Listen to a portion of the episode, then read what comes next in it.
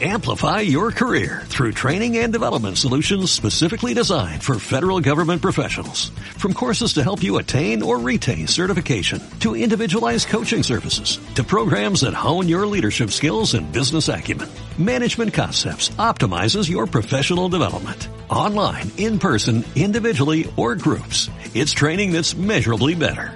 Learn more at managementconcepts.com. That's managementconcepts.com. Bienvenidos al podcast de Innocabi con Alfonso Prim. Aprenderemos, compartiremos vivencias sobre marketing online, emprendimiento, negocios, posicionamiento online y lanzamiento de proyectos empresariales, siempre contados desde la experiencia.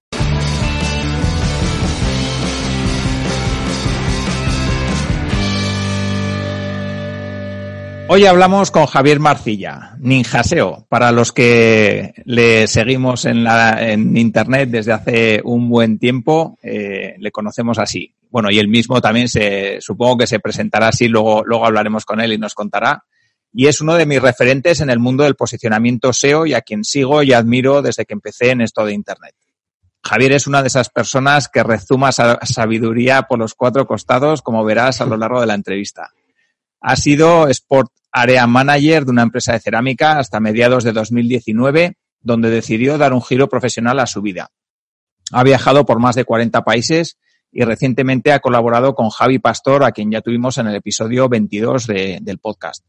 Y durante todo este tiempo ha seguido con su gran pasión, que es el SEO, y de lo que hablaremos también en la entrevista con Javier podríamos hablar de tanto de ventas internacionales como de negocios en Internet, de SEO, de lanzamientos y casi de cualquier cosa que tenga que ver con el marketing online. Pero me gustaría centrar la, la entrevista, si es posible, en negocios en Internet y en el SEO. Así que paso ya a saludar a mi invitado de hoy. Hola, Javier. Hola, ¿qué tal? ¿Cómo estás? Pues muy bien, muy contento de tenerte aquí y de, y de hablar contigo y bueno, y de que nos cuentes un montón de cosas y de intentar exprimir toda esa experiencia que tienes tanto en Internet como fuera. Muy bien, pues en primer lugar, eh, gracias por invitarme a este podcast, que bueno, es el primero en el que participo realmente porque no soy una persona que se prodigue mucho, no soy eh, muy habitual en ningún podcast, en ninguna entrevista de este estilo y sobre todo tampoco voy a muchos eventos, no porque no me guste, porque los eventos son realmente algo muy interesante y yo invito a toda la gente a que vayan porque salen muchas cosas de allí. Pero digamos que no soy una persona a la que le guste mucho presentar su imagen, ¿no? que esté muy, estar muy presente en todos lados. Eh, no porque sea un, una rata de biblioteca ni alguien que, que, se mete dentro de casa y no sale, sino porque el tema de, de estar muy visible, la visibilidad, pues trae algunas cosas también detrás que bueno, que muchas energías eh, y, que, bueno, te meten también algunos problemas, ¿no? No problemas graves de ningún tipo, sino eh, de cosas que te ocupan un tiempo que, bueno, yo prefiero dedicarlo a, otros temas, ¿no? Vale, pues si te parece, Javier, porque sí que es verdad que es difícil encontrar entrevistas y encontrar información tuya en Internet más allá de, de lo que publicas tú. Eh, si te parece, cuéntanos un poquito para la persona que nos está escuchando y que igual no sabe quién eres porque no está muy metida en el mundo del SEO o por cualquier otra razón. Cuéntanos un poquito quién eres y cómo has llegado al día de hoy a estar entrevistado aquí en este podcast. bueno, pues eh, yo creo que muchísima gente no me conoce porque, como digo, no, no soy una persona que se prodiga mucho, no, no busco mucha visibilidad, nunca la he buscado. Y supongo que mi cara pública, pues eh, por la que me conoces tú y, la mayoría de la gente de este mundillo, del marketing online y demás, es por mi blog de Ninjaseo. ¿no? Yo creo un blog eh, que es precisamente ese, ninjaseo.es, por algunos motivos que luego puedo explicar. Y eh, bueno, aunque soy una persona bastante cordial, que intento ayudar y demás, el, el principal motivo de ese blog un poco fue para experimentar, ¿no? Para experimentar el tema del marketing online, sobre todo de, del posicionamiento eh, SEO. ¿no? Eh, bueno, el SEO mm, y todo lo que está relacionado con Internet, que al final es marketing, pues siempre ha sido para mí más bien una, una afición ¿no? que, un, que un negocio, no buscando eh, ganar dinero con ello, aunque pues, he ganado bastante dinero, también he perdido bastante dinero por diferentes motivos, ¿no?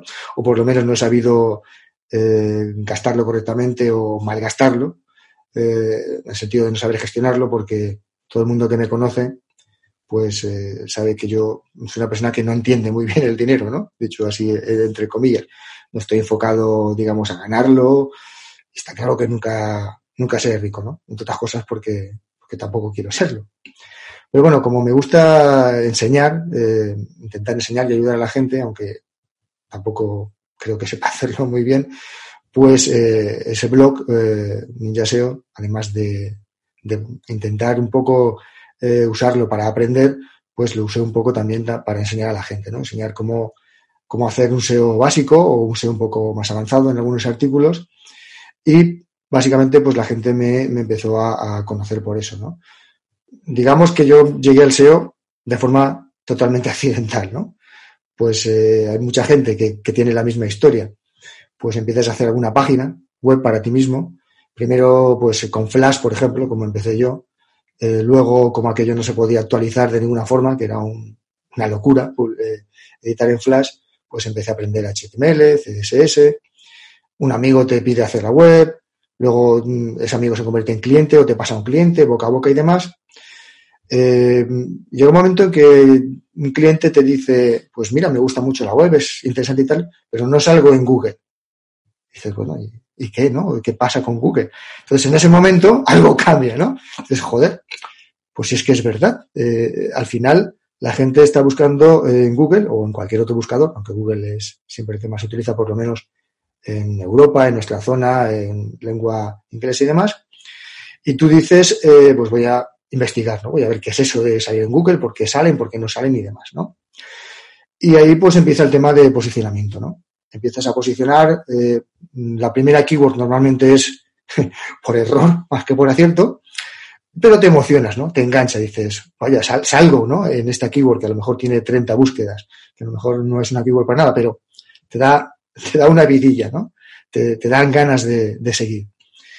Es un poco mmm, el SEO es muy tedioso, ¿no? A mí me parece una cosa muy tediosa, me gusta, pero me gusta por el fin, ¿no? Por esa keyword que posicionas y que te alegra tanto, ¿no? Porque lo demás es como, un poco como el deporte, ¿no? Es, es, un rollo entrenar, es eh, tedioso, es aburrido y demás, pero luego te sientes mejor, notas cómo evolucionas, ves una evolución física y, y en ese sentido, eh, lo que te proyecta es el, el objetivo, ¿no? ¿no? No lo que estás haciendo. Si no fuera por eso, pues nadie haría SEO porque el SEO pues, no es divertido, ¿no? No, es, no es hacer algo muy divertido. Y bueno, pues eh, casi todo lo que he hecho yo en SEO, por ejemplo, ha sido en beneficio propio, ¿no? Pues eh, dichos webs y demás, o colaborando con otros SEOs o marketers, sobre todo fuera de, de España, en Estados Unidos, más que nada. Pues, conozco bastante gente allí, también por viajar y demás.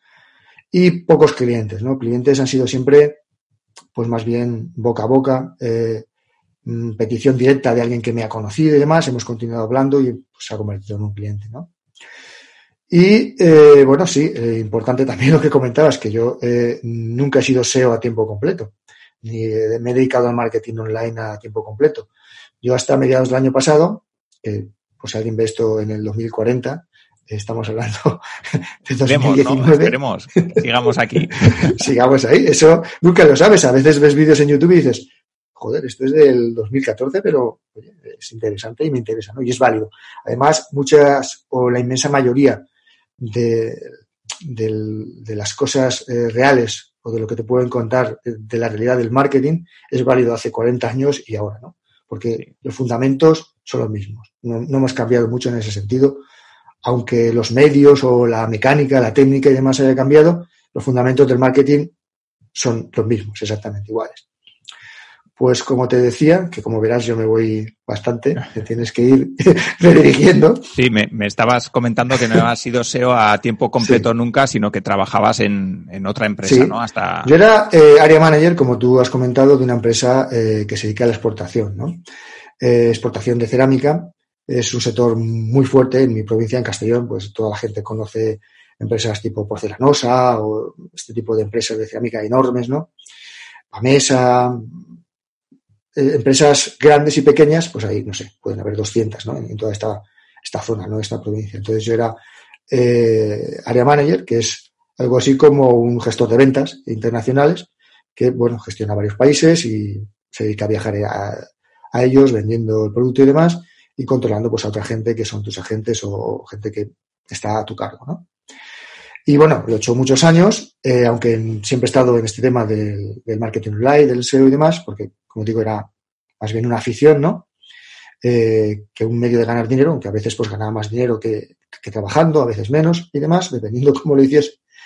Entonces, eh, pues llegó un momento que es a mediados del año pasado, 2019, en que hablando con Javi Pastor, que es amigo mío desde hace años también, decidí moverme con él, junto a él a su equipo, para participar pues en, lo que era el desarrollo de, su agencia también y de su empresa pues en, general, ¿no? Eh, he estado con él hasta, hasta el mes pasado, ahora es abril, y bueno, muy contento con él, he aprendido mucho, por eso me fui con él más que nada para, para aprender de primera mano sobre todo el tema de lanzamientos y demás, y eh, porque, bueno, me lo paso muy bien con él también, y en principio pues eh, ha sido una experiencia muy bonita, muy interesante, y bueno, la terminamos simplemente porque era el momento de terminar, ya estaba hablado de antes y eh, ahora estoy en un momento en que mm, bueno, me estoy planteando un poco qué voy a hacer que me guste y que además eh, de alguna forma sirva también para ayudar o continuar ayudando un poco a la gente. Pues muy bien, muy, muy, muy, interesante. Vamos. Eh, ahora, si te parece, bueno, eh, volveremos un poco a algunos de esos proyectos que lanzaste, porque, por ejemplo, bueno, antes de, antes de seguir, quería hacerte una, una pregunta al hilo de lo que has comentado, que, que bueno, que te has dedicado a, las ventas durante mucho tiempo en esa empresa de, de cerámica. Eh, y lo que comentabas antes también, que no eres un tipo muy dado a, a mostrarte por ahí. ¿Cómo se lleva a ser alguien dedicado a las ventas sin que le guste demasiado exponerse a, ello? Mm, es algo un poco diferente porque a mí, a mí me gusta mucho la gente. Quiero decir, yo soy o he sido vendedor y bueno, seré vendedor toda la vida porque para ser vendedor tiene que gustarte la gente, ¿no? Tiene que gustarte la gente y tiene que gustarte ayudarles. Porque una venta, en nuestro segmento, por ejemplo, en nuestro sector, eh, las ventas son ventas de, continuidad. Yo tenía clientes durante 15 años, desde el primer día hasta el último, y, han continuado siendo clientes. Tú haces una venta para luego continuar vendiendo más, ¿no? Vendiendo más de lo mismo, no es una venta única, ¿no? Entonces, eh, te tiene que gustar la gente y a mí me gusta la gente, me gusta la gente, reunirme con ellos, me gusta ayudarles. Eh, lo que hablo en cuanto a que no me gusta la visibilidad, me refiero a la visibilidad no controlada de alguna forma, ¿no? Al, tener una imagen más pública en la cual no tienes control, porque cuando tú te reúnes con gente o vas a un evento o hablas con clientes o das una charla, como he dado también eh, en el segmento de la cerámica, eh, con universitarios eh, para explicarles qué es lo que hacía, lo que vendía, o con vendedores de una empresa, pues es otro tipo de visibilidad, ¿no? Es otro tipo de exposición a la que tienes cuando eres un poco más, más público. ¿no? Yo tengo una anécdota curiosa y es que eh, hace años, cuando empecé con, con, todo este tema, monté un, un, par de cosas y tal. En una de ellas monté una página sobre un, escritor conocido, famoso y tal. Eh, monté también un foro sobre otro tema. Entonces, por ejemplo, el foro se me fue de las manos, se me descontroló tanto, tuvo cierto éxito, y lo cerré. Llegué a un momento de pánico un poco, por así decirlo, y lo cerré porque es que me ocupaba tanto tiempo, estaba, se estaba convirtiendo ya tanto en una obsesión y en un, eh, un negocio, porque se podía haber monetizado de alguna forma seguramente, pero se me, se me descontroló, se me escapó de las manos y lo cerré en un ataque de pánico. Y esta otra web, por ejemplo, hice más o menos lo mismo cuando me llamaron de una emisora de, radio en, Barcelona para ir a Barcelona a participar en un programa porque eh, yo era la autoridad eh, teóricamente sobre eh, este señor ¿no? en España. ¿no? no había nadie que supiese tanto como yo. Bueno, son ese tipo de cosas en las cuales cuando te metes ahí, ahora lo llevaría mejor, ¿vale? Porque estoy más acostumbrado a ese tipo de cosas, pero es que es muy fácil, si ganas mucha visibilidad, eh, sobre todo visibilidad no controlada como esta, donde te expones y no sabes quién te ve, eh, grabas una entrevista, no sabes quién la va a ver, o cómo la van a, o cómo la van a editar, o cómo la van a colocar y dónde y de qué más. Entonces es un poco diferente, ¿no? No es la misma, no es el mismo caso, ¿no? No sé si me, si me he explicado. Sí, sí, sí, perfectamente. Nada, no te preocupes porque esta, esta entrevista y este vídeo va a estar completamente controlado. Eso está claro. no te preocupes. Eso está claro, no hablaba de, esta, de esta no, hombre, ya, ya. De, en general, ¿no? Sí, nada, tranquilo. Y me interesa también ese cambio tan brusco, entiendo yo, ¿no? Porque es como cuando dejas una empresa y te pones a emprender, ¿no? Pues en tu caso dejas, dejas la empresa en la que has estado un montón de años y te vas con Javi Pastor a hacer algo completamente diferente a lo que has estado haciendo durante años. ¿Cómo, cómo es ese cambio también? En, tu mente, vamos. Eh. En, en, realidad no es muy diferente. Quiero decir que eh, hay, hay, algo, hay un concepto un poco no, no entendido correctamente, y es que, eh, y siempre que hablo de algo, y seguramente si me haces otra pregunta, lo sacaré nuevamente, y es que el mundo offline ¿no? y el mundo online es, es, lo mismo. O sea, no hay una diferencia grande entre lo que haces en el mundo online y lo que haces en el mundo offline. Lo que hacemos en el mundo online, o lo que hace Javi Pastor, lo que hace mucha gente, es marketing. Ya está. No, no, no lo llamemos de otra forma. Es marketing. El marketing es prácticamente lo mismo. Le tienes que dar a la gente prácticamente lo mismo. Tienes que entenderles igual. Eh, tienes que eh, ser, eh, ¿cómo te diría? Tienes que construir un negocio con el mismo esfuerzo, con el mismo tiempo con la misma inversión, menor en el mundo online, por las facilidades que hay, pero tienes que hacerlo igual que lo haces en el mundo offline. Tienes que tener eso en cuenta. Entonces, pasar a, digamos, a, por completo al marketing online eh, no es, en mi caso, comenzar de nuevo, porque yo he hecho marketing durante muchísimos años. Y en cuanto al tema, o sea, de trato de clientes, eh, porque claro, tú estás en marketing online, tienes que hablar con clientes, tienes que hacerles propuestas, tienes que convencerlos, tienes que demostrarle el valor. Cuando escribes un artículo, tres cuartos de lo mismo. cuando tratas de que alguien te posicione o que un buscador te posicione, es marketing también. Tienes que pensar en tu público objetivo, quién es, qué necesita, cómo se lo puedes dar, en qué forma es más conveniente dárselo o no, dónde está tu público. Básicamente es, es lo mismo, ¿no? Con las diferencias en cuanto a medio y demás, ¿no? Y luego en cuanto al tema técnico, pues yo es que soy, una persona muy técnica en ese aspecto y domino muchísimas herramientas. Me he dedicado a, a perder el tiempo con ellas durante todos estos años, a aprender.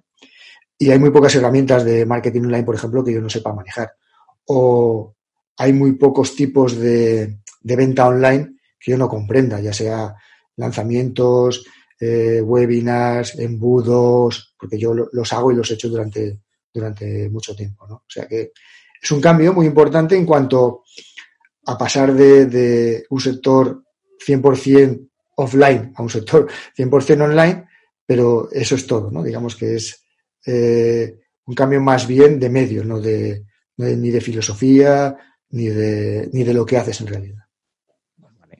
Vale, eh, si te parece, vamos a hablar de algún proyecto que hayas lanzado en todos estos años. Yo tenía apuntado aquí Megasumo porque me hizo gracia, eh, bueno, gracia, no sé si es gracia, pero que no sabía que lo habías lanzado y vuelve a salir Javi Pastor. No quiero que centremos eh, en la entrevista en Javi Pastor, pero me hizo gracia ver que, lo habíais lanzado juntos porque en aquel momento yo no, no, caí. O igual es que ni siquiera le conocía a Javi Pastor y solo te conocía a ti. No, no, no recuerdo. Bueno, eh, hablamos de este o de cualquier otro eh, que, te apetezca contarnos. Un sí, poco la, la experiencia de. Lo de Megasumo fue una cosa graciosa porque empezó como una broma con Javi. Bueno, yo tengo eh, muchos otros amigos. Lo que ocurre es que tú conoces a Javi y no conoces a los demás, porque la mayoría de los que tengo o con los que yo me relaciono no son de España, no, no, son españoles. A Javi lo conocí en un eh, evento de Rayola, lo conocí físicamente, que habíamos hablado antes y demás. Hay un evento de Rayola en Galicia y bueno, me cayó muy bien porque es un tío, pues bueno, que si lo conoces tú y tú lo conoces, es imposible que te caiga mal. Eh, cree mucho en lo que él hace, que no todo el mundo, eh, que es una cualidad que no todo el mundo tiene. Eh, conozco mucha gente de este mundillo. Es otra de las razones por las cuales no me relaciono con todo el mundo, porque no todo el mundo eh, cree en lo que hace ni intenta ayudar a la gente con, lo que hace, ¿no? Él es de ese tipo de personas que creen en lo que hace, intenta ayudar a la gente en lo que hace, no esconde nada. Tú cuando estás con él ves que no esconde absolutamente nada. Y por ese motivo, un día hablando, se nos ocurrió, ya que estábamos hablando de, de, algunas, eh, algunos servicios que se estaban vendiendo en Absumo. Supongo que todo el mundo lo conoce. Si no lo conoce, pues es el momento de, conocerlo. Y eh, en ese momento Absumo no era muy conocido y dijimos, joder, ¿por qué no hacemos una cosa parecida eh, en español, ¿no? Por lo menos para, para probar, a ver cómo, cómo sería esto. Entonces decidimos hacer, pues, una especie de clon de, de AppSumo en inglés, que en español pues se llamaría Megasumo, ¿no? Yo diseñé, por ejemplo, el logo, eh, diseñé pues, eh, y monté los vídeos que hicimos para el lanzamiento y demás. Y la verdad es que era una idea muy buena. Yo creo que un poco avanzada, demasiado avanzada en aquel momento para lo que había en el mercado. Ahora hay muchas webs y mucha gente que se dedica a hacer este tipo de ofertas y demás, sobre todo en inglés. Y eh, la verdad es que empezó bastante bien. Pero nos encontramos con un problemilla, ¿no? O sea, eh, para el que no entienda cómo funciona Absumo, la, la base de este tipo de, ofertas es eh, ofrecer un producto o un servicio que normalmente tiene un precio bastante más elevado, ofrecerlo a un, bueno, un precio más económico, con unas condiciones más favorables, porque en lugar de comprarle a una persona, se lo vendes a mil, ¿no? Tú le garantizas a la persona, es como una venta al por mayor. Tú dices, mira, si tú normalmente vendes a la semana tantas licencias de esto, ¿por qué no hacemos un acuerdo? Yo te puedo vender 500, te puedo vender 1000 o las que sean, y en cambio de venderlas a este precio, pues tú las vendes a este otro precio y además pues das unas facilidades o eh, si tú los vendías con un cierto nivel de servicio, pues ahora el servicio es mayor o lo que sea, ¿no? Y normalmente pues esas ofertas son para toda la vida, ¿no? Si tú dices, eh, tú pagas 90 euros por un servicio X el año, pues en lugar de 90 vamos a pagar 90 por toda la vida de ese servicio, ¿no? Durante 10 años, 15 años o lo que dure. Pues como digo, el concepto es muy interesante, eh, empezó a funcionar muy bien, pero en el mercado español en aquel momento, pues sobre todo las empresas y la gente que, podía vender o que tenía a la venta ese tipo de productos o servicios, pues no estaban muy preparados para esto, ¿no? Entonces, no veían muy bien eh, la ventaja en, hacer esto, ¿no? Cuando la ventaja en realidad es que si eres una empresa muy poco conocida, eh, tienes un mercado eh, al cual has, cautivado inmediatamente. Si lo haces bien, tienes un montón de gente que empezará a hablar de ti, empezará a hablar en blogs, empezará a hablar, a de sus amigos, usará esa herramienta, será visible o ese servicio. Y después esa gente, además, tú les puedes seguir vendiendo más cosas si es, tu público, lo has captado para ti también. Eh, en España hay un poco eh, el concepto de también, en ese sentido de eh, me están robando, ¿no? Ah, pero es que si le doy esto a esta gente me está robando, ¿no? Bueno, si tú estás nadando en la abundancia, tienes tantos clientes como quieres, tienes tantos suscriptores como quieres y necesitas, por supuesto no lo hagas. Pero si eres una startup o una empresa que estás empezando, pues oye, te conviene mucho, ¿no? Hacerlo, te conviene mucho porque es una inyección de dinero muy rápida. No es para hacerlo toda la vida, no es para hacerlo siempre, pero digamos que es como una finalización rápida y una penetración de mercado instantánea, ¿no? Porque tú pasas de tener 200 mm, suscriptores que pagan por tu producto o servicio a tener 2.000, ¿no? Entonces, no funcionó muy bien por eso. O a lo mejor tampoco funcionó muy bien porque no supimos plantearlo de esa forma.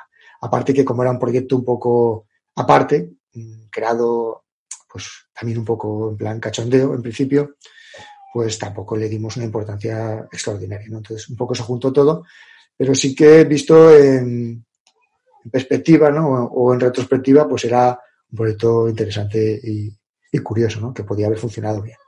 Sí, sí, sí. La verdad que sí. Si te parece, Javier, volvemos un poco a Ninja SEO y a la parte de, del SEO, eh, porque, bueno, eh, alguna vez has comentado, no, no, recuerdo ya si me lo mandaste mm. por mail o si lo hemos comentado alguna otra vez, empezaste haciendo Black Hat. O por lo ah. menos has tocado bastante eh, el tema. Entonces, sí que me gustaría que nos cuentes un poquito, eh, no sé si esas personas que nos están escuchando ahora eh, pueden no saber qué es el Black Hat cuando hablamos de SEO, si nos cuentas un poquito cuál es la diferencia con el White Hat eh, y luego que nos cuentes un poquito también, no sé si lo has empleado alguna vez con Ninja SEO o con proyectos aparte, mm. cuéntanos un poquito esa trayectoria tuya y ese toque en el lado oscuro. Bueno, Eh, el lado oscuro es eh, siempre una de las primeras cosas que, que, te, que te encuentras cuando comienzas con, con, el SEO o con muchas, o con muchas cosas, ¿no? O sea, yo siempre digo que el mundo offline y el mundo online, como ya te he dicho que es volvería a salir, eh, están unidos, ¿no? Eh, tú siempre que empiezas, por ejemplo, una dieta, hay muy poca gente que empieza una dieta haciendo una dieta como toca. La gente empieza haciendo la, haciendo la dieta de la piña, eh, tomando pastillas para no sé qué, eh, oyendo casés para por la noche adelgazar. Entonces, mm, bueno. está claro. bueno, eh, de todo, hay de todo, te digo. Bueno, y se venden, ¿eh? O sea, eh, la gente que me, que me haya escuchado, cuando he dicho cassette se dará cuenta de que soy viejo, ¿no? Porque cassette no dice nadie, ¿no? Pero oyendo audios para... podcast, ¿no? Ahora ya. o podcast, ¿no? Para adelgazar, ¿no? Con, con eh, mantras subliminales que te van diciendo, que le van diciendo a tu cuerpo que adelgace. Entonces tú cuando empiezas a adelgazar dices, joder, ¿para qué voy a hacer una dieta estricta y deporte? Porque sin dieta y deporte no vas a poder adelgazar y mantener una, una constitución eh, saludable, porque no, en lugar de eso no escucho estos audios? Esto es mucho mejor. Entonces el Black Hat es eso. El Black Hat es eh, pues mm, conseguir resultados más rápidos con menos esfuerzo, ¿no? Entonces tú cuando eh, comienzas en el SEO y ves lo que hay que hacer en el SEO, es un trabajo tedioso, largo, eh, se tarda en posicionar muchas veces, no hay que perder la ilusión y tal. Y la promesa del Black Hat es, es esa, resultados eh, pues rápidos con poco, con poco esfuerzo y, y, en un tiempo muy reducido, ¿no?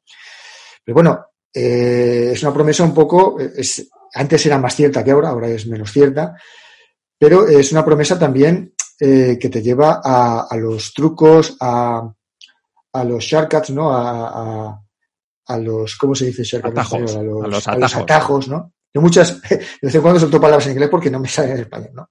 Te llevan a los atajos que no siempre es lo que tienes que hacer, ¿no?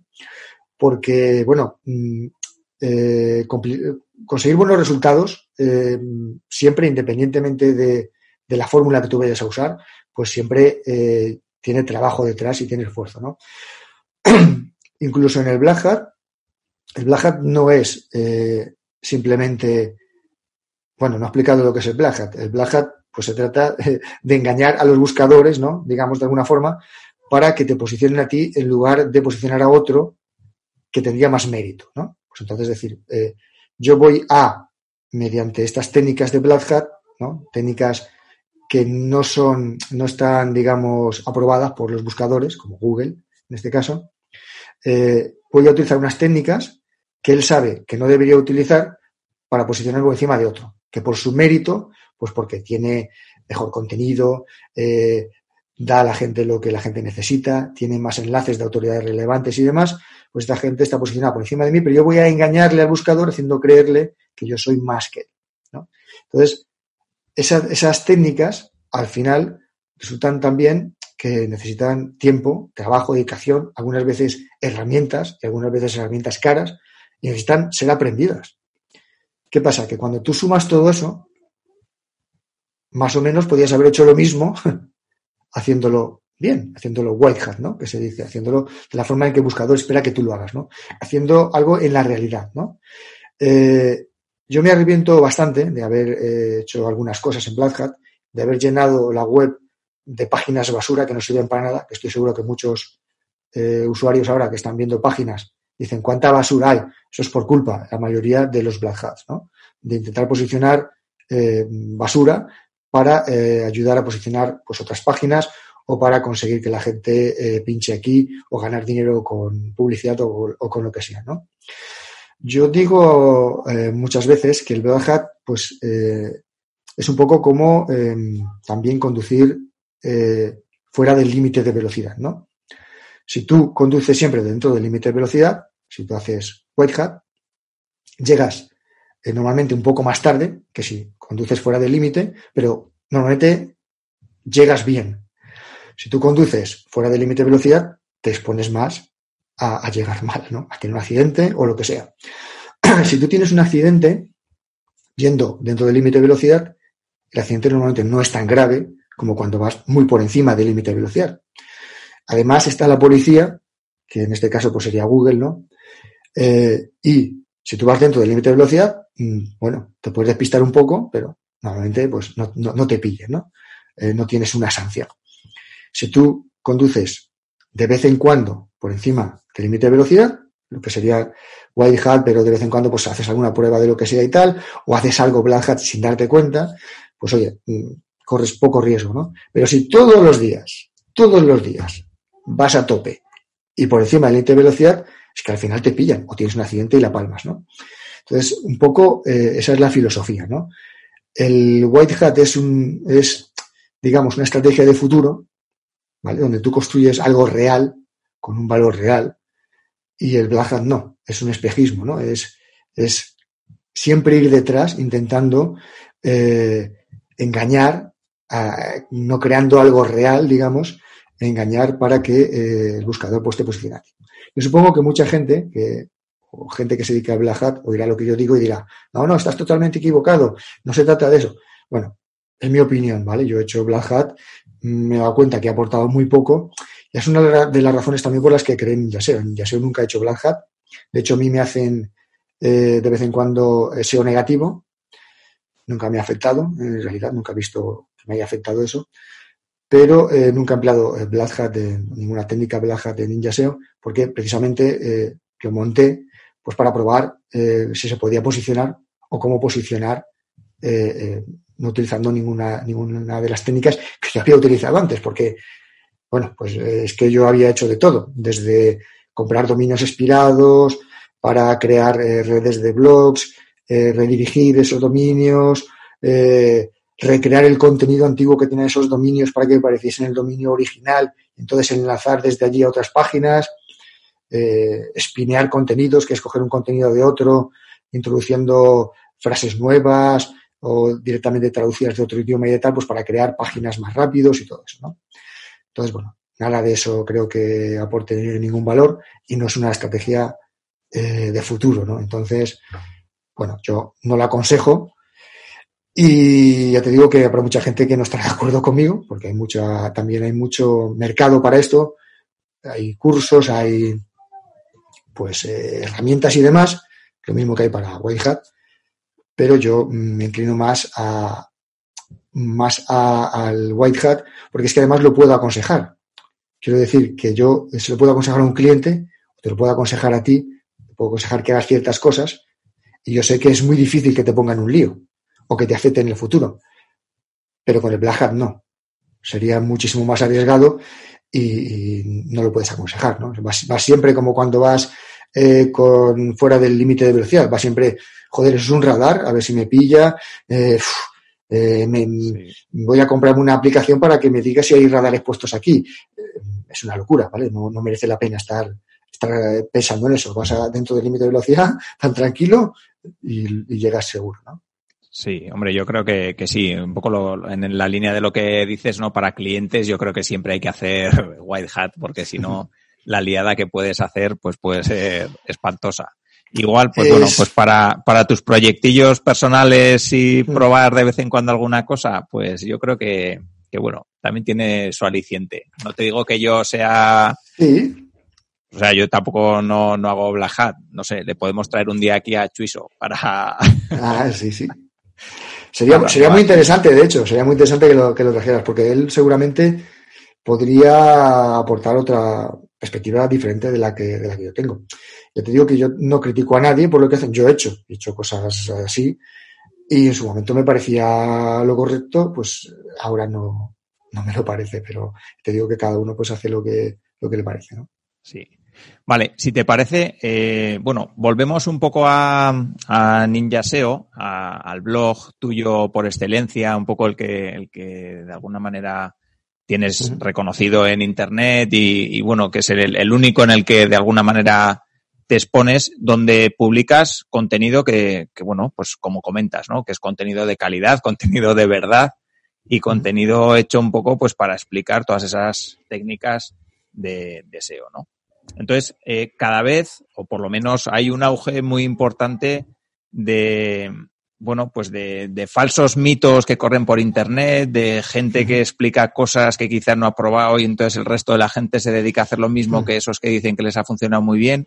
No sé cómo ves tú un poco el mercado de Internet y todos esos blogs que surgen en torno a, bueno, pues supuestos gurús o supuestos personas que saben mucho y que el resto se dedican a copiarles y, realmente pues, pues luego no hmm. tienen esos resultados ¿no? que, se prometen. Es un tema un poco complicado, ¿no? Es un tema complicado porque el SEO, eh, digamos que nos lo hemos inventado. El SEO no es una cosa o no es, no es una asignatura arreglada donde, donde las cosas están claras, ¿no? El SEO eh, es, digamos, eh, algo que evoluciona todos los días. Evoluciona todos los días, pese a que los principios son, son los mismos siempre, porque tenemos, vamos detrás de, de, motores de búsqueda, por ejemplo, en este caso, eh, que van evolucionando también, ¿no? Y tú tienes que evolucionar con ellos. Entonces, lo que es válido hoy puede que no sea válido pasado mañana. Eh, como decía, por ejemplo, en Black, en Black Hat, pues hacíamos ciertas cosas que luego eh, se volvían nuestra contra. Yo, pues creé redes de blogs y demás. Y, por ejemplo, de la noche a la mañana, una de esas redes ha ido así, desapareció y ya no se vio nunca más. Entonces, imagínate las horas, el tiempo, el dinero invertido en todo eso para que de repente desaparezca, ¿no?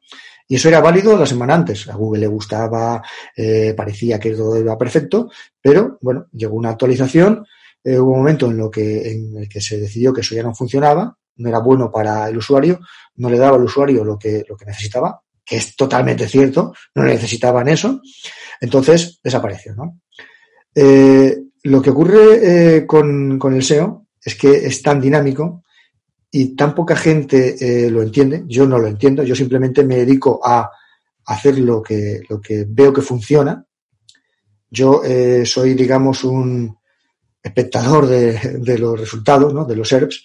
Eh, me gusta mirar los resultados. Yo, una de mis aficiones es pues coger ciertas búsquedas que me gustan o que controlo y ya sea verlas directamente, simplemente en el, en el buscador, utilizar alguna herramienta como SERPGU, que es una de mis herramientas favoritas, que es como ver los eh, resultados dentro del movimiento temporal de unas gráficas, muy parecido a lo que ven los brokers, eh, estas pantallitas que ven los brokers con las gráficas que suben y bajan a las posiciones perdidas de todo un nicho, eh, pues yo me dedico a ver eso, ¿no? Entonces veo un poco de ciertos nichos que sigo mucho, algunos incluso tipo spam o tipo casinos online y demás, porque hay que ver un poco de todos los nichos para entender o intentar entender más o menos qué es lo que hay pues tú vas viendo lo que sucede, ¿no?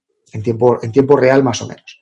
Entonces hay mucha gente que eso no lo ve. Hay mucha gente que simplemente, eh, eh, bueno, lee algo que ha escrito un blogger famoso, lo repite sin haberlo experimentado, ¿no? Entonces, eh, esa repetición sin experimentar lleva a que tú no puedes hablar desde tu experiencia y no puedes decir si tú lo has experimentado en tu nicho o en tu página y funciona o no funciona. A lo mejor le ha funcionado aquel porque está en un mercado o en un nicho diferente y a ti no te funciona. Entonces, eh, esa verdad, digamos, que es correcta para esa persona que la ha puesto, empieza a ser una verdad universal que vale para todo el mundo, ¿no? Es eh, parecido, por ejemplo, a si tú ves que en, una página de resultados eh, dices, mira, vamos a ver los cinco que posicionan en primer lugar. Fíjate, qué curioso. Ninguno de ellos tiene una H1, ¿no? una cabecera de nivel 1. Está clarísimo. Hay que quitar las cabeceras H1. Si las quitas verás qué desastre, ¿no? Por alguna razón, es aquí porque tú has buscado, eh, Google en esa búsqueda ha decidido que da igual, porque conoce muy bien a esas personas que están posicionando, no ha reindexado esa página por algún motivo, eh, ha habido un H1 en algún momento y ya no está, eh, los enlaces son suficientes como para determinar la relevancia de esa página, el contenido es suficiente como para determinar la relevancia de esa página. Hay toda una serie de factores que tú desconoces que han llevado a, esa posición que a lo mejor ocupan esas páginas porque no hay nada mejor que mostrar y son las más autoritativas, y tú decides que eh, eso es así, ¿no? que el H1 no debe existir porque es una nueva forma eh, de posicionar. Tú escribes un artículo, la gente lo lee y se forma la debacle. ¿no? Entonces, es un caso extremo que he puesto que no, he visto en internet, pero para que se entienda eh, en un ejemplo extremo, ese tipo de cosas suceden, ¿no? Porque en realidad es que tú puedes posicionar sin hacer SEO. Conozco mucha gente que posiciona sin hacer SEO. Simplemente escriben y posicionan.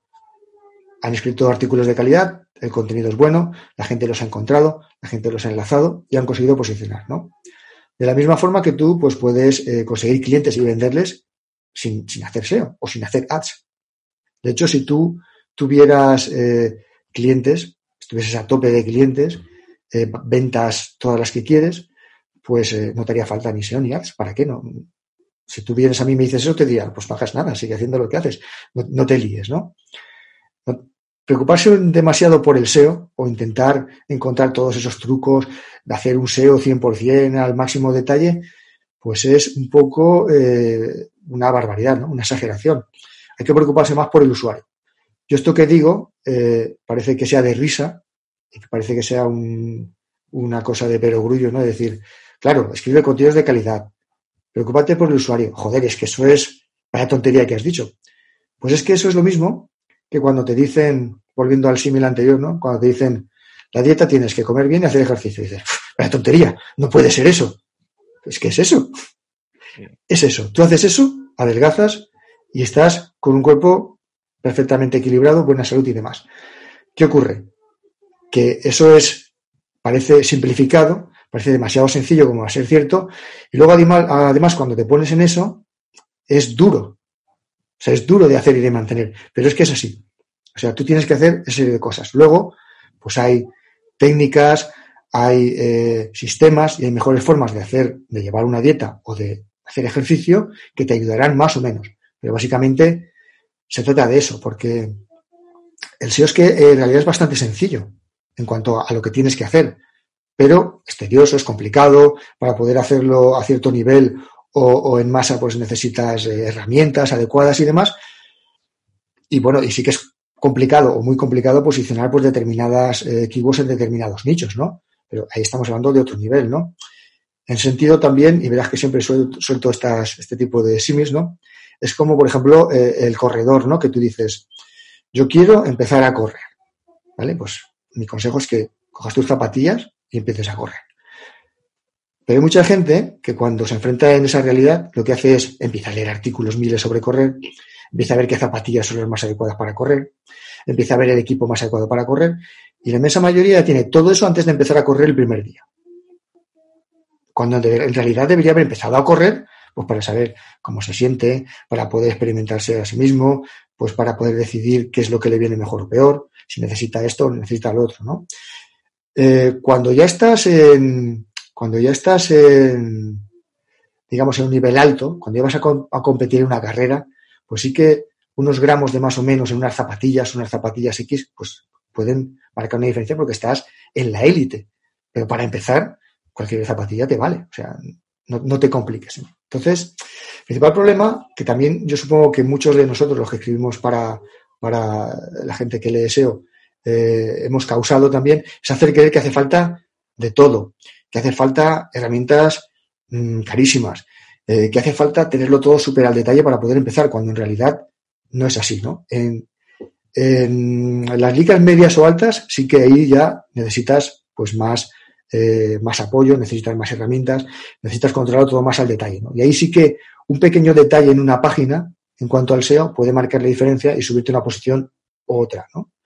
O bajarla. Pero en lo general, en cuando, sobre todo cuando estás comenzando, pues tampoco es, es necesario ¿no? Eh, llegar a, a un extremo súper técnico, ¿no? Como, como mucha gente también, y pues, por supuesto yo también seré culpable, culpable de esto, pues llegas a creer, ¿no? Luego también, eh, en cuanto a las carreras, ¿vale? Ya que he empezado con eso, y la mente me sigue ahí, eh, el SEO es una, es como una temporada de carreras, ¿no? No es una carrera. Tú no ganas, en el SEO tú no ganas una carrera sentido es como una temporada de carreras o como seguir una dieta o hacer ejercicio. Eso es para toda la vida. En cuanto te lo dejas, bajas.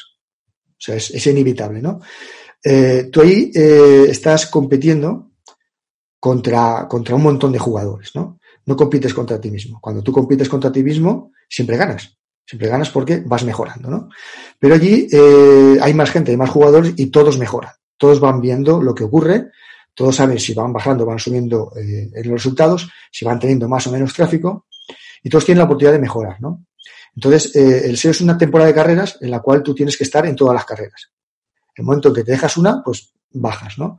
Entonces, al final, el promedio de todo eso es lo que te, lo que te hace, pues, eh, estar arriba o estar abajo, ¿no? Porque ahí no corres solo. Los demás pueden mejorar, pueden ganarte y tal. Pero lo bueno también de esto es que tú mejoras con ellos. Tú puedes ver lo que ellos hacen. Tú puedes ver cómo ellos están, están ganando, ¿no? Cómo ellos están subiendo o están mejorando. Que es una de las cosas que me gusta de, lo que te comentaba de, ver los resultados, ¿no? De, poder ver y decir, joder, mira lo que ha hecho este tío, estaba aquí y ahora está aquí. A ver cómo lo ha hecho, ¿no? Intentar un poco comprender cómo lo ha hecho, qué es lo que ha pasado y demás, ¿no? Eh, y también te ayuda a comprender eh, qué es lo que espera eh, el buscador, ¿no? La forma más fácil de comprender qué es lo que espera Google en, una búsqueda es ver los resultados. Porque Google te muestra lo que él cree o intenta eh, que sea lo más útil para ti. Entonces, ¿qué es lo que se espera de esta búsqueda? Lo que sale ahí es, tú tienes que darle mejor que lo han hecho los demás, lo que, lo que sale ahí en esa, en esa búsqueda, ¿no? Entonces, eh, pues como te decía, muchos, eh, yo también soy culpable de todo eso, pues nos enamoramos o se enamoran de, de, lo que es la técnica, ¿no? Y la técnica normalmente aunque es importante ¿no? que un sitio pues, sea visible, esté bien construido y demás, normalmente la técnica no es lo que, no es lo que define el éxito. ¿no? Lo importante que es, pues, básico, contenidos, eh, resolver la intención de búsqueda del usuario, que cuando llegue a tu página realmente le des lo que él ha venido a buscar, saber qué es lo que quiere él para poder dárselo y para poder posicionarlo en los resultados y, ya está, y satisfacer eso. Eh, lo que ocurre es que como decíamos, pues la gente, eh, las cosas sencillas no le gustan, dice, no puede ser tan sencillo, pues buscas atajos, mm, no acabas de, entender, de entender que eso puede ser así, ¿no? Cuando, cuando te lo dicen. Sobre todo cuando hablas con clientes, pues eh, piensan, muchos piensan, ¿no? Pues algo habrá, no habrá, dime ese truco, esa cosa. Es que hay sistemas, hay formas de hacerlo y tal, pero eh, si tú tienes una página con contenidos horribles o que no ayudan al usuario para nada o que escondes, por ejemplo, eh, lo que das de valor y, no lo muestras o no tienes una posibilidad de convertir al, visitante en, cliente o suscriptor, pues es que no, no vale de nada todo eso. O sea, lo básico es lo que, lo que, lo que yo te comentaba, ¿no? Y sobre todo también, relacionado con todo lo que es el Black Hat, eh, pues no perder mucho el tiempo intentando engañar al sistema, ¿no? Porque la mayoría de, los que publicamos también, un poco publicamos eh, también porque es más atractivo para la gente, intentando, pues, el truco para eh, salir primero en Google, ¿no? Entonces, eh, en realidad, yo creo que lo, que lo que hay que hacerle comprender a la gente es que no, hay que no hay que intentar engañar al sistema, ¿no? Sino que tu tiempo está mejor invertido ayudando al sistema o, siguiendo el sistema, ¿no? Está claro que hay muchas búsquedas en Google que sacan cosas que no tienen que salir, pero bueno, Google hace lo mejor que puede y a veces pues simplemente no, ha conseguido todavía solucionar ese problema en unas búsquedas o lo que sea, ¿no? Pero piensa que Google tiene cientos de personas que son muchísimo más inteligentes que muchísimos de nosotros, que están intentando perfeccionar esas búsquedas, ¿no? E, esos resultados, esos algoritmos. Entonces, ¿para qué perder el tiempo con el juego y el ratón intentando ser más que ellos, no? Pues mira, comprende lo que, lo que ellos quieren, intenta ver lo que ellos esperan de cada búsqueda y invierte tu tiempo en ayudar a ese sistema, ¿no? No en eh, eh, ese juego del gato y ratón, en intentar ganarles porque pues puedes ganarles, pero dentro del mes eh, que viene a lo mejor hay una actualización y pierdes. En cambio, si intentas adaptarte a lo que ellos quieren, intentas adaptarte eh, a esa estrategia de, darle al usuario también un poco, que es lo que, lo que él necesita, pues es una estrategia más a largo plazo y, yo creo que es, eh, bueno, está mucho mejor invertido tu tiempo y, tu dinero, ¿no? Vale. Em, no, no quiero. Me enrollo mucho, ¿eh? no, no, no, no, no, no, vamos, muy, muy interesante. Yo, yo estoy feliz hablando de, de SEO. Eh, quería preguntarte, para que no se me olvide, ¿qué opinas de, los enlaces? Porque es un tema que en SEO se, vamos, mm. se pregunta y se tiene mil y una opiniones, que si funcionan, que si no, que si es lo primero que tienes que hacer, que si es lo segundo, que si es lo quinto, que si cuantos más, en, bueno, cuantos más enlaces no, pero, mm. pero bueno, no sé qué opinión tienes ahora mismo de, de conseguir enlaces. Y la otra pregunta, para que no se me olvide, es ¿qué consejo darías a una persona que tiene que empezar ahora con su web? O sea, eh, los pasos básicos, por decirlo de alguna manera. Está claro que el contenido es lo más importante y que si haces un contenido eh, malo, pues no te vas a posicionar. Eso está claro, ¿no? Si otros, si donde quieres competir los demás hacen contenido bueno y tú no, pues lógicamente, como dices, ¿no? Si la SERPs ahora mismo no, no te ofrece contenido malo, pues no, no te vas a posicionar. Hmm. Entonces, me gustaría, eh, ¿qué, consejo, ¿qué consejo darías a una persona que tiene que empezar con su web? Y que menciones algo del tema de los enlaces también para, para ver si lo aconsejas o no lo aconsejas o que sean naturales y a correr. Enlaces es un tema también que podrás tener a varias personas aquí, cada uno te dirá una cosa, ¿no? Porque en el SEO hay una frase que, una respuesta que oirás siempre, que siempre que tú preguntes algo te, diremos depende, ¿no? Sí. Porque es que eh, hay que ver cada caso específico. Hay cosas que funcionan bien en, un, en unos temas o en un nicho o para una web concreta y cosas que no funcionan bien, funcionan directamente mal, ¿no? Entonces, yo normalmente siempre que formo o, hablo con alguien o tengo que dar un consejo, siempre doy, digamos, consejos eh, generales, ¿no? Que, no hagan daño también. Porque dar un consejo muy específico, sin conocer a, fondo, ¿no? Lo que haces, el nicho en el que estás, la web, cómo está construida y demás, pues es, arriesgarte, ¿no? En ese sentido, los SEO somos un poco como, y que me perdonen los médicos, ¿no? Por decir esto, en este momento, que está un poco complicado el tema. Eh, somos un poco como los médicos en el sentido de que tú vas a un médico de familia, ¿no? Tú le dices, mira, me duele la cabeza. Y el médico, pues, no te ha hecho un escáner, no te ha hecho una radiografía, eh, te ve la cara, te conoce más o menos porque es tu médico de familia. Dice, pues mira, eh, haz este tipo de cosas y tómate esto, ¿no?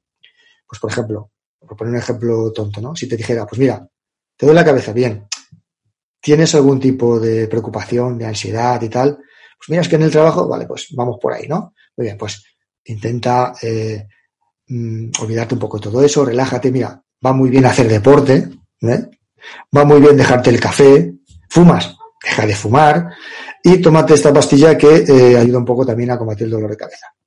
Pues oye, posiblemente, o en la inmensa mayoría de los casos, eso le ha funcionado. ¿Por qué? Porque son consejos inocuos pero a la vez son consejos eh, que ayudan, ¿vale? Porque si tomas café, quitarte el café te ayuda, el tabaco también, haces ejercicio y esta pastilla te quita un poco el dolor de cabeza, ¿no? Si tú vuelves después y dices, mira, yo es que el dolor de cabeza no sé nada, pues te pasamos a un especialista, ¿vale? Pues para que te vea más a fondo y demás. Por los SEO somos un poco así. Cuando tú pides una opinión, las, las respuestas son siempre un poco generalistas, ¿no? Y cuando se trata de algo más específico, pues ya vamos al especialista, ¿no? Y si es algo eh, que se escapa de tu especialidad, pues, eh, por ejemplo, e-commerce, yo no soy experto en e-commerce, pues te derivo a un e-commerce. Eh, si es un tema local, pues a lo mejor te derivo a un experto en SEO local, ¿no? Entonces vamos un poco generalizando, viendo las cosas que suelen funcionar bien en general y luego vamos penetrando o profundizando más en, en, temas concretos o en especialidades concretas, ¿no? Es básico. Entonces los enlaces en general son buenos. O sea, cuanto más enlaces tengas, en teoría, si esos enlaces son buenos, son de calidad, digamos, pues mejor te irá, ¿no? Porque un enlace es como una recomendación, ¿no? O sea, eh, siguiendo con los ejemplos, si tú me conoces a mí y me recomiendas, dices, eh, mira, Javier Marcilla, Ninja SEO, es un buen SEO. Bueno, es una recomendación, ¿vale? Si una persona lee eh, un artículo o ve un vídeo, un podcast, escucha eh, donde tú dices eso, ya es una recomendación. Si lo hacen mil personas, mis recomendaciones.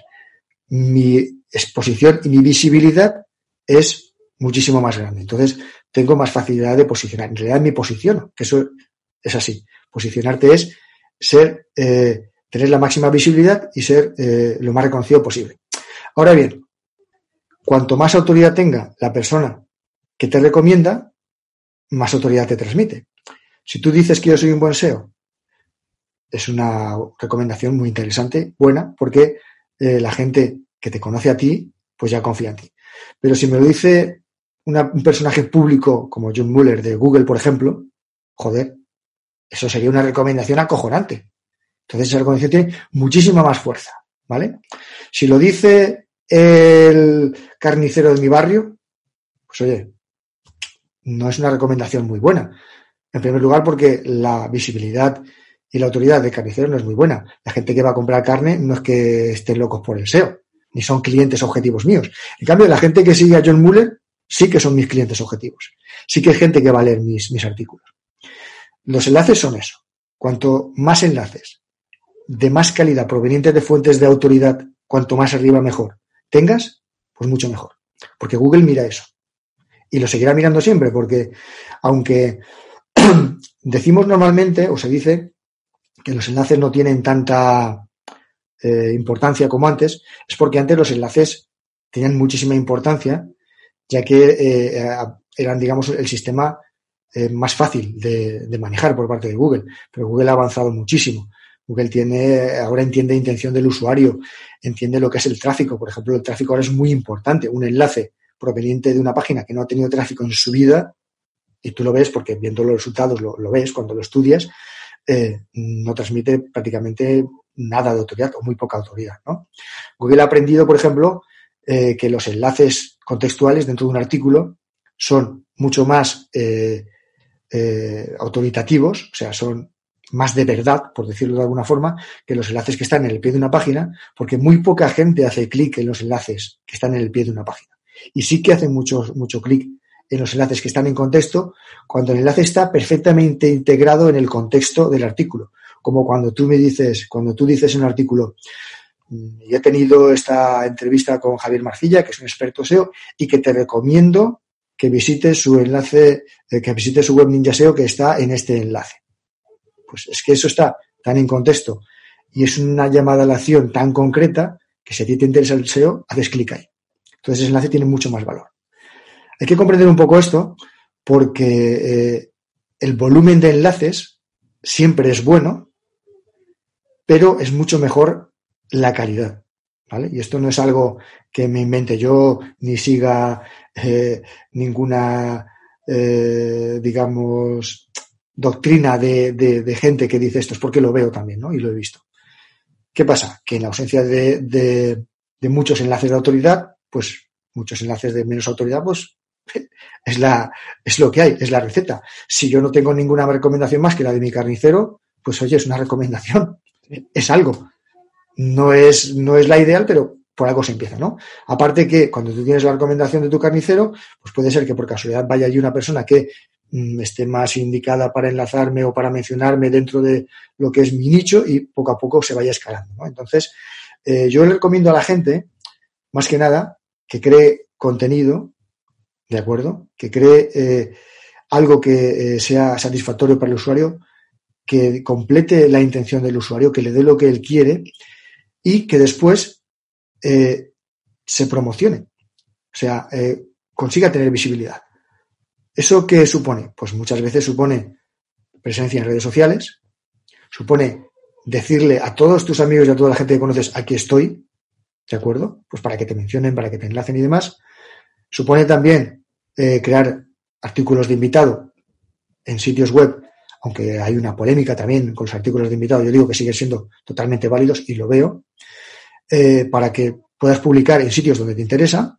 Tú puedes coger, por ejemplo, y hay algo que la gente eh, no hace o muy poca gente hace, es que es eh, conseguir que te publiquen en un sitio que sea autoritativo en tu sector, simplemente pues aportando cosas de valor, ¿no? Entrando en contacto con ellos, eh, teniendo conversaciones con ellos, diciéndoles, mira, yo escribo muy bien, me interesa escribir eh, sobre lo que yo escribo y te puedo demostrar, por ejemplo, que yo escribo muy bien con este artículo, con este otro, incluso he pensado en escribir esto para ti, ¿no? Cuesta, pero tú llegas a escribir en ese, en ese lugar autoritativo y consigues con eso un enlace y consigues con eso que puedas escribir más veces. Consigues con eso visibilidad para que otros vean lo que has hecho y que te pregunten también. Entonces, eh, normalmente los enlaces se asocian a campañas de creación de enlaces, ¿no? Enlaces, eh, compra tantos enlaces, te consigo tantos enlaces, pero conseguir enlaces fáciles que todo el mundo puede conseguir significa tener lo mismo que tienen todos los demás. Entonces, eh, Google a lo que Google, eh, lo que Google valora y le interesa es realmente tener también esos enlaces, pero tener enlaces que nadie más tiene. Si tú tienes enlaces que nadie más tiene, sobre todo de, de lugares autoritativos, eso te coloca en un nivel que no tienen los demás, ¿no? Y eso normalmente se nota bastante. Aunque no eh, debes pensar únicamente los enlaces en, términos de autoridad para que Google eh, me dé más posicionamiento, sino en visibilidad, ¿vale? Porque aunque tú no hayas, por ejemplo, si tú publicas artículos súper interesantes en, eh, en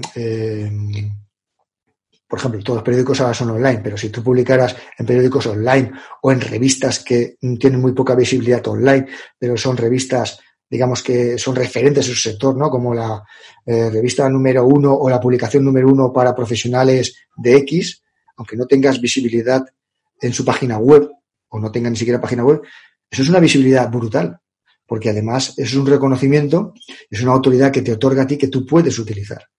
Entonces hay que pensar en esos términos, ¿no? en los términos de, recomendaciones por parte de, eh, de, autoridades, cuanto más afines a tu sector o a tu nicho eh, puedas. Está claro que hay sectores donde nadie te enlaza, ¿no? O donde enlazar es muy difícil. Pues, por ejemplo, lo que es el segmento de, del sexo, por poner un, segmento que está claro para todo el mundo, pues es muy difícil que la gente te enlace, conseguir enlaces, ¿no?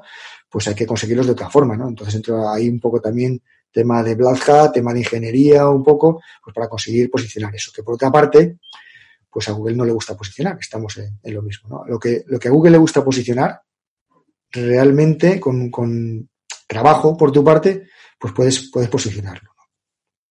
Vale. Y la otra pregunta ya no me acuerdo. Eh, bueno, era, era consejos para alguien que, que, va a lanzar una web. O sea, tres o cuatro consejos, pero bueno, eh, lo has comentado un poquito al principio que, que, o sea, al final van a ser consejos un poco generales, ¿no? Sin, eh, sin ver qué web es, si es un e-commerce, si es una web yo, Yo daría consejos eh, genéricos, pero que se tienen poco en cuenta, ¿no? Como por ejemplo, uno de ellos es lo que decía al principio, que hay que aceptar lo que es la realidad del, mundo online, ¿no? Que el mundo online es muy, muy parecido a lo que es el mundo offline. normalmente existe esa discordancia, ¿no? en, la mente de la gente de que el mundo online, es un mundo de todo gratis, de todo más fácil, de hacerse rico inmediatamente, también pues un poco empujado por toda esta gente que se hace fotos con coches que no son suyos, eh, mucha gente hace eso, ¿no? O que eh, se van de vacaciones a, a, un sitio paradisíaco y se hacen las fotos allí para decir, pues bueno, yo he ido aquí y tal.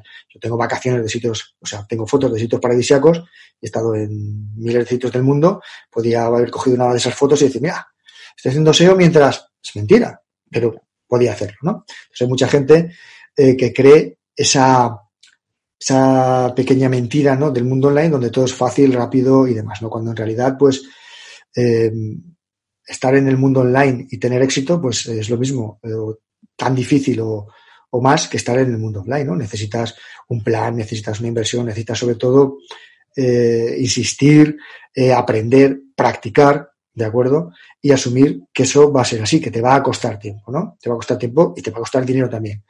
Eh, la gente que entra en el mundo online piensa que no hay inversión, que hay una inversión. Hay una inversión siempre. Entonces, una de las primeras cosas que te llama la atención cuando hablas con, clientes o cierto tipo de clientes es que eh, no tienen presupuesto para nada, o sea, no tienen un plan, no tienen un presupuesto ni un plan con el que eh, desarrollar su negocio, ¿no? Dicen, no, mm, esto es así, tengo 500 euros, no vas a ningún lado con 500 euros, ¿no? Necesitas bastante más, ¿no? Eh, digamos que hay una, hay una cita interesante, que ahora no me acuerdo de quién era, pero que eh, este mundo online eh, es así un poco como jugar a un videojuego, ¿no? en el videojuego, cuando tú vas pasando fases, las fases son cada vez más complicadas, ¿no? Tú sabes que vas bien cuando las fases son más complicadas y cuando vienen los enemigos cara a ti, ¿no? Si tú mm, retrocedes y vas para atrás donde no hay enemigos, por allí ya ha pasado todo. No hay tesoros, no hay nada. Tienes que ir hacia donde ven los enemigos, ¿no? Y cada vez se pone más difícil, pero cada vez sabes más, tienes más eh, capacidades, tienes más herramientas y cada vez lo haces mejor, ¿no? Pero que, sepas que va ahí, hay una batalla ahí delante y que tienes que ir cara a ella. Si vas hacia atrás eh, o si te quedas atrás, no, no ganas mucho, ¿no? hay algo también que, que es curioso y es que la gente, eh, cuando habla conmigo sobre estos temas, pues me pregunta, ¿no? ¿Por qué no posiciono yo? ¿Por qué mi web no posiciona? Normalmente cuando lo miras dices, no lo dices así, o a veces incluso lo digo así, pero es que en realidad tú no te mereces posicionar. O sea, ¿por qué debería Google posicionarte? Explícamelo. Yo es que tengo ahora, mm, ya, pero explícame tú por qué tu web, que es igual, eso pasa mucho con e-commerce, que es igual que 100 otras webs similares, donde tienes la misma descripción, donde parece todo igual, incluso esta web es más fea, parece más fea en cuanto, digamos, a lo que es la percepción de, fiabilidad o de autoridad del visitante, que parece una web hecha en los 80. Y eso se detecta mucho ahora, sobre todo cuando tú entras en una web y dices, esto es una web de, de los 80, esto es 0,5, no es ni 1.0. Pues, ¿por qué debería posicionarte Google? No debería. Esa es la verdad. Eh, nadie eh, o muy poca gente puede ser un restaurante de tres estrellas Michelin. Pero es que no hace falta. O sea, hay veces pretendemos hacer unas cosas para las que no estamos preparados ni nos merecemos. O sea, hay mucha gente que canta en un karaoke y, muy pocos cantan bien. Entonces, eh, no deberías estar en un concurso. Pues cantas mal, dedícate a otra cosa o aprende a cantar mejor. Eso pasa mucho, pero muchísimo. No posiciono, ¿por qué no posiciono? Pues es que no, te merece posicionar, no aportas nada de valor. Es normal que no te posicione. ¿O por qué Google no me indexa todas las páginas? Pues porque tienes 10.000 páginas con párrafos, mm, con tres o cuatro párrafos donde no aportas nada y, oye, mm, es normal que Google indexe 20 páginas y después de allí diga, oye, es todo igual, no me interesa, no, no hay nada de valor. Además, eh, todos los títulos de las páginas son iguales. Ese tipo de cosas a veces le pasan a la gente por alto y, y son así, ¿no? Deben aportar valor porque el estar online o tener una web no es, no es garantía de éxito, ¿no? Hay mucho trabajo eh, detrás, ¿no? Y hay una cosa también curiosa y es que eh, en el mundo eh, offline la gente está más dispuesta a, digamos, a contratar o derivar servicios, ¿no? Y en el mundo online lo haces todo tú. Tú en el mundo offline, pues le llevas mucho, muchas veces llevas tu coche a tu taller, pues porque para eso hay talleres y la gente lo hace mejor que, que tú, Tú podrías cambiarte el aceite, pero poca cosa más. Eh, mm, vas a un dentista, poca gente se sabe, vas a, vas a un peluquero, eh, que ahora eh, dentro de un rato van a hacer mucha falta ir al peluquero porque llevamos todos unos pelos ya hasta allá, de no cortarnos el pelo. Entonces, en el mundo offline eso es algo que se asume, ¿no? Pero en el mundo online no. En el mundo online la mayoría de la gente cree que puede hacerlo todo, ¿no? Y todo bien, porque te lees un artículo de aquí y de allá. Entonces, muy poca gente busca el consejo o, tiene la, capacidad, las empresas sí, más, porque entienden cómo funcionan los negocios, pero la gente que empieza o la gente que tiene blogs eh, y están empezando, entiende poco eh, que, bueno, que tú te necesites un experto, pues por ejemplo, para eh, hacerte una auditoría de tu web, para saber qué estás haciendo mal, para, por ejemplo, planificar lo que va a ser tu negocio, para desarrollar una estrategia de contenidos, para ver si tú estás bien enfocado o no, ese tipo de cosas eh, la gente las hace solos. También entiendo porque, por una parte, no tienen mucho dinero y por otra parte, eh, creen que no se necesita dinero para, para triunfar online, cuando en realidad, pues si tú quieres tener un negocio online, ya hablando de gente que, que quiere, eh, que está enfocado a un negocio, a un pasatiempo, pues hay una inversión y tiene que seguir una serie de pasos que seguirías normalmente en el mundo offline, pero que en el online no, no se, no se, no se, no se percibe de esa forma, ¿no? Y para dar un consejo que valga la pena de algo, yo diría que el mejor consejo es intentar eh, simplificar al máximo, ¿no? No complicarte, sobre todo al principio. Eh, la simplificación es la máxima sofisticación, ¿no? Que es una frase que, no sé quién dijo una vez, que yo me he apropiado y la digo siempre que, que surge este tema, pero es que es así. O sea, eh, cuanto más te complicas, normalmente peor funcionas. Cuanto más compleja es una página web, peor funciona. Cuantas más opciones ofreces, peor funciona. La simplificación, sobre todo cuando comienzas, eh, y intentar no hacer de todo, eso es el, mejor consejo que, que, yo creo que se le puede dar a alguien que empieza. Pues sí, vamos, yo, yo también estoy convencido y cada vez lo llevo más a la práctica porque cuando empezamos tendemos a intentar abarcar a todo lo que podamos llegar y al final no, no el que mucho abarca poco aprieta. O sea que en ese sentido totalmente de acuerdo. Bueno, Javier, yo creo que te había dicho una hora, yo creo que, que hemos cumplido. Eh... No sé cuánto llevamos, la verdad. La verdad es que se me ha pasado volando. Yo creo que por ahí, una hora, una hora y algo, yo creo que, que no te quiero entretener más. Para mí está siendo una charla, vamos, súper amena y estoy encantado, pero te tendría aquí tres horas. Pero como... Yo encantado, o sea, yo, como habrás visto, eh, empiezo a hablar un poco y aunque me voy de un sitio a otro, eh, es uno de mis problemas, por eso tampoco hablo mucho en directo, prefiero escribir, porque puedo empezar hablando de, de peras y acabar hablando de, limones, ¿no? Pues si te parece, eh, eso, ya para cerrar un poco, que yo creo que con este consejo que nos has dado de simplificar es, es importante, eh, eh, sí que me gustaría que nos comentes, ya para cerrar, dos cosas. Una, eh, que nos recomiendes algún contenido que pueda ser interesante, o bien un blog que sigas, o bien algún podcast, o bien, yo que sé, un libro que te hayas leído y que por la razón que sea pueda ser interesante, aunque no sea de SEO, ni sea de emprendimiento, ni eh, lo que tú quieras. ¿Algún contenido interesante? Vale, yo hay una cosa que se me ha ocurrido antes, eh, cuando estaba hablando de, contigo ahora de, qué consejos dar, ¿vale? Eh, como habrán visto todos los, todos los que visitan webs de marketing y de SEO y demás, pero es que siempre hay una cosa que es el bonus, ¿no? Entonces, a mí se me ha ocurrido un bonus eh, ahora para el final para la gente, ¿no? Y ahí voy a explicar lo que es y no es, no es ningún truco, ¿no? Es una cosa que puede utilizar toda la gente, ¿no? Eh, a ver, eh, libros. Es que hay un pequeño problema con eso y es que la mayoría de lo que yo leo o de la gente que yo sigo es todo en inglés. Entonces, yo no sé el nivel de inglés. Para mí, yo he hablado muchos años inglés y sigo hablando inglés. mi acento nunca ha sido excelente porque empecé a hablar inglés por mí mismo, viajando y demás. Eh, pero bueno, lo hablo, eh, hablo inglés perfectamente con toda la gente y leo inglés y demás y veo películas en inglés y todo esto, ¿no? Entonces, si se puede, pues puedo recomendar algo. Como yo, como yo, como yo tampoco sé el nivel de las personas que nos están escuchando, pues nos lanzamos y, oye. Vale. Pues mira, eh, Mm, yo creo que uno de los eh, autores eh, que más me gustan a mí, que es un poco lectura también densa porque es así un poco científica también en ese aspecto del marketing, es un autor que se llama Eric Whitman, ¿vale? Eric Whitman, como, bueno, es en inglés. No es Whiteman eh, de, de, blanco, sino Whitman, sin la E. Y hay dos libros muy interesantes de él, que es Cash Advertising, como cash de dinero y advertising, de advertising. Y otro que se llama Brain Scripts. Y este hombre en esos libros, que son increíblemente interesantes y reveladores, eh, hay que leerse página a página y, apuntar, habla pues de la psicología del consumidor, ¿no? Pues para entender qué es lo que compra, por qué lo compra, qué, es lo que eh, le motiva a comprar o no comprar, y pone muchísimos ejemplos, ¿no?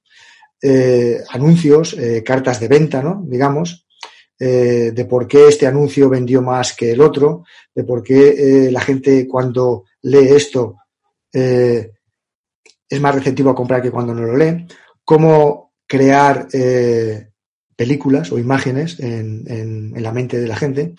Es una de las razones por las cuales yo, por ejemplo, mmm, recomiendo este libro también porque a mí me ha ayudado mucho, o me ayudó mucho en su día, hace bastante tiempo que lo leí, no sé si es del 2015 o una cosa así, estos dos libros, eh, a crear imágenes en la, en la, mente de la gente, ¿no? O sea, a explicar de otra forma. Entonces yo siempre intento reducir símiles, pues hablo del médico en este caso, he hablado del deporte, que lo conozco bastante bien por haber estado en ese nicho y tal. Intento un poco explicarlo eh, de una forma que la gente comprenda y que le cree imágenes que conecten, ¿no? Entonces, estos libros están muy bien también porque te ayudan a crear ese tipo de, conexión y a entender qué es lo que quiere la gente. Luego hay un libro que me encanta, que lo recomiendo siempre que, puedo, que es de eh, un autor que se llama Ryan Holiday, ¿vale? Como, como vacaciones, ¿no? Ryan Holiday. Creo que ese está en español, ¿vale? Pero eh, si no en inglés, el libro se llama Trust Me, I'm Lying.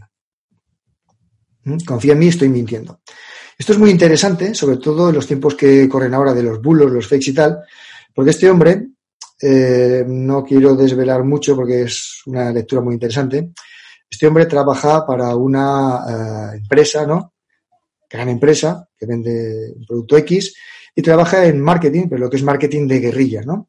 En crear noticias eh, que, por ejemplo, puedan ayudarle a él desprestigiando la competencia, eh, crear, eh, conseguir que un bulo que comienza en un tweet pase a un periódico local que es, eh, después publica un periódico con, más nacional porque siempre publica noticias afines de ese periódico ya que tiene una conexión con ellos y este hombre lo sabía y se introduce por ahí hasta que llega, por ejemplo, al Times, ¿no? O sea, ese tipo de, cosas. ¿no? Súper interesante para comprender un poco cómo funciona este tipo de, marketing y un poco los bajos fondos también de, lo que es eh, Internet, ¿no?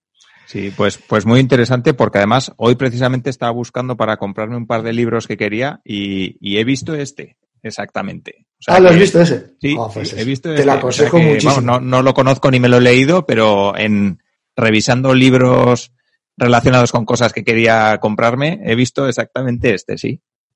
Pues oye, mm, lételo. Yo creo que está en español, ¿eh? de todas formas. Pero eh, bueno, si está en inglés y puedes leerlo en inglés, es muy entendido también. Pasa que son libros densos, ¿eh? no, es, no son libros, eh, como no es la isla del tesoro, ¿eh? pero bueno, está muy bien. Y luego, blogs y demás, pues en cuanto, también, es que también sigo todo en inglés, ¿no? Yo soy bastante fan de Frank Kern, que lo conoce mucha gente.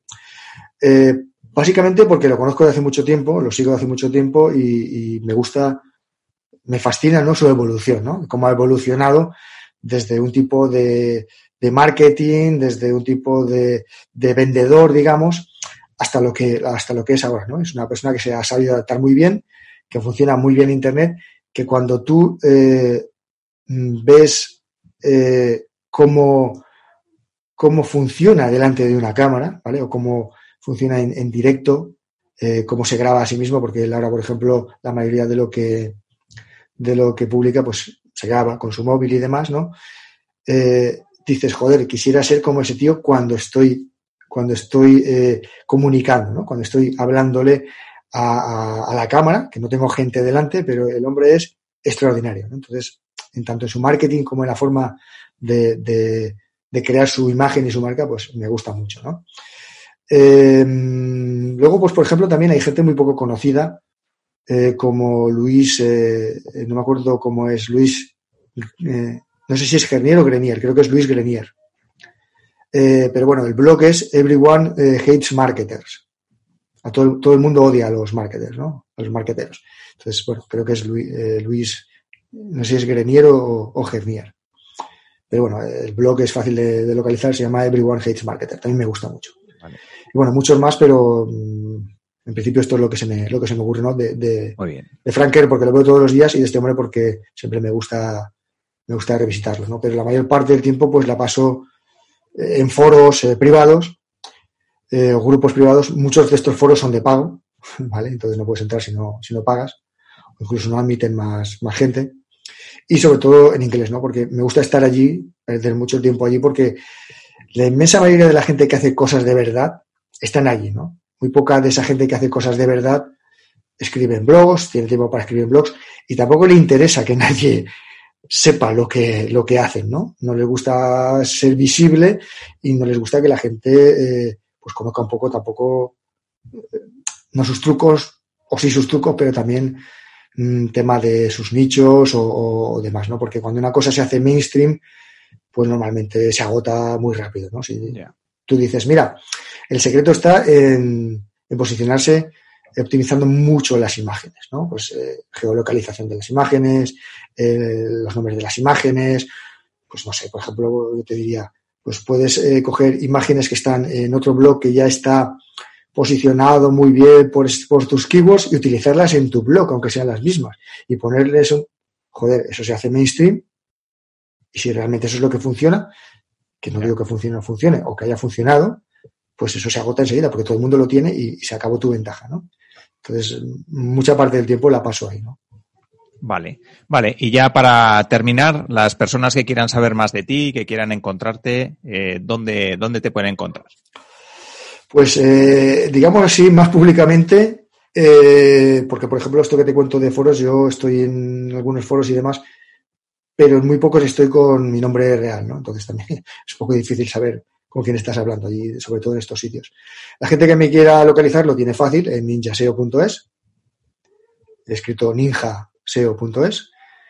Y bueno, aunque yo digo que estoy más presente en otros sitios, si van allí, se suscriben a, mi lista y demás, solamente si están interesados, por favor, no quiero gente en la lista que, que me ocupe el sitio, me hagan pagar a, me hagan pagar a T-Campaign, que es lo que yo uso y, no estén interesados, por favor, no os apuntéis si no estáis interesados, pues ahí podrían, podrían saber más de mí porque siempre que hago algo nuevo lo demás, pues lo, lo publico ahí, ¿no? Luego hay algo que había comentado de un bonus, sí. ¿vale? Porque eh, se me ha ocurrido una cosa y es una enseñanza también, un poco un consejo para la gente que haga este tipo de cosas. Cuando tú hagas algo, eh, intenta sacar algo para ti también, ¿no? Para tus lectores o para tus suscriptores y para ti. Entonces, mientras estaba aquí hablando contigo, he creado una página en Ninjaseo que es eh, ninjaseo.es barra Innocabi, ¿vale? La gente sabe cómo se escribe Innocabi, espero, entonces, eh, si estás leyendo esto, sabes cómo se escribe. Entonces, allí no hay nada, si vas ahora a esa página verás que no hay nada, porque la acabo de crear, pero allí voy a poner eh, algo de lo que hemos hablado aquí. Entonces, por ejemplo, eh, los libros que me estoy aquí apuntando, ¿vale? Cómo, cómo conseguirlos, dónde están. A lo mejor pongo un enlace de afiliado, ¿vale? Porque estas cosas funcionan así. Pero esto es también un bonus, no en el sentido de que yo doy algo, sino para que la gente eh, vea formas de eh, hacer marketing. ¿Vale? Yo he hecho ahora un podcast, se me ha ocurrido esta idea, la he creado aquí en cinco minutos, después eh, pondré algo ahí y al mismo tiempo yo he conseguido algo para mí. Voy a dar algo a la gente que entre, pero he conseguido algo para mí y no pierdo lo que es el, no pierdo lo que es la conexión con la gente que me ha escuchado. Saben qué hacer, ir a esa página, saben que hay algo para ellos, aunque sea eh, detalle de lo que yo he comentado o algunos consejos y demás, y allí eh, continúa el marketing. Entonces, la gente que haga este tipo de, de, apariciones y demás, es bueno también que tomen un poco eh, nota de esto. ¿no? Yo siempre digo, cuando yo hablo, hago una formación o hablo con un cliente o incluso eh, escribo y demás, es que eh, no se fijen, no solamente se fijen en lo que yo digo o lo que yo escribo, sino cómo lo hago o por qué lo hago y se pregunten, ¿por qué ha hecho esto? ¿O por qué ha dicho lo otro? Porque de todo eso se puede aprender. Porque normalmente la gente que sigue a... Hay una cosa curiosa también, córtame cuando me enrolle demasiado, hay una cosa curiosa también, que es que la gente se asombra cuando se suscriben a una lista o, o un, o un eh, blog de marketing y demás, y tú les ofreces para que, algo para que compren. Bueno, ¿a qué te has suscrito? Te has suscrito a un blog de marketing. Es normal que yo te venda algo. Te voy a vender algo. Es más, si no te interesa comprar, aprende qué es lo que estoy haciendo, cómo lo hago, porque eso te ayuda a ti. Eso es marketing. No solamente te ayuda a lo que yo escribo, sino entender lo que yo hago y por qué lo hago, ¿no? Por eso, eh, normalmente también los eh, marketers nos suscribimos a listas de otra gente, pues para ver lo que hacen, la forma en que lo hacen y decir, joder, esa es una buena idea, no se me había ocurrido. O tal como él lo ha planteado es mucho mejor que lo planteo yo. Entonces, sí, esto es, digamos, el bonus, ¿no? Que la gente vaya allí también, eh, reciban algo a cambio, pero que comprendan eh, que el marketing es aplicable pues en, en, todos los ámbitos, ¿no? En cualquier momento. Muy bien, pues perfecto, sí. Eh, apuntado queda. Estará en las notas del programa, eh, lo repito, ninjaseo.es barra innocabi y, y, ahí encontraremos algo que, que, sea de valor para todos. ¿Ah? No sabemos qué, Javier nos Todavía no lo sé. Todavía no lo sé. vale, pues muy bien, Javier. Pues hasta aquí el episodio de hoy. Yo la verdad que he disfrutado un montón hablando contigo. Así que solo me queda darte las gracias por este rato que nos has dedicado. Muy bien. Gracias a ti. Yo he disfrutado mucho porque, como verás, si me dan un micro, soy una persona complicada para quitárselo. Pero, vamos, eh, contigo me encuentro muy a gusto también y, cualquier momento que quieras, podemos repetir más adelante o para algún tema más concreto. Pues muy bien, pues hasta aquí el episodio de hoy. Espero que hayáis extraído un montón de, de, de, aportaciones de las que nos ha hecho Javier, de experiencias, de casos prácticos, de toda esa experiencia que ha acumulado durante todos estos años y por supuesto pues que la pongáis en práctica en, en vuestros proyectos. Así que hasta aquí eh, la entrevista de hoy y nos vemos en el siguiente episodio. Un saludo. Si quieres avanzar con tu startup, empresa o proyecto emprendedor, en Innocabi encontrarás la información que te ayudará a conseguirlo. www.innocabi.com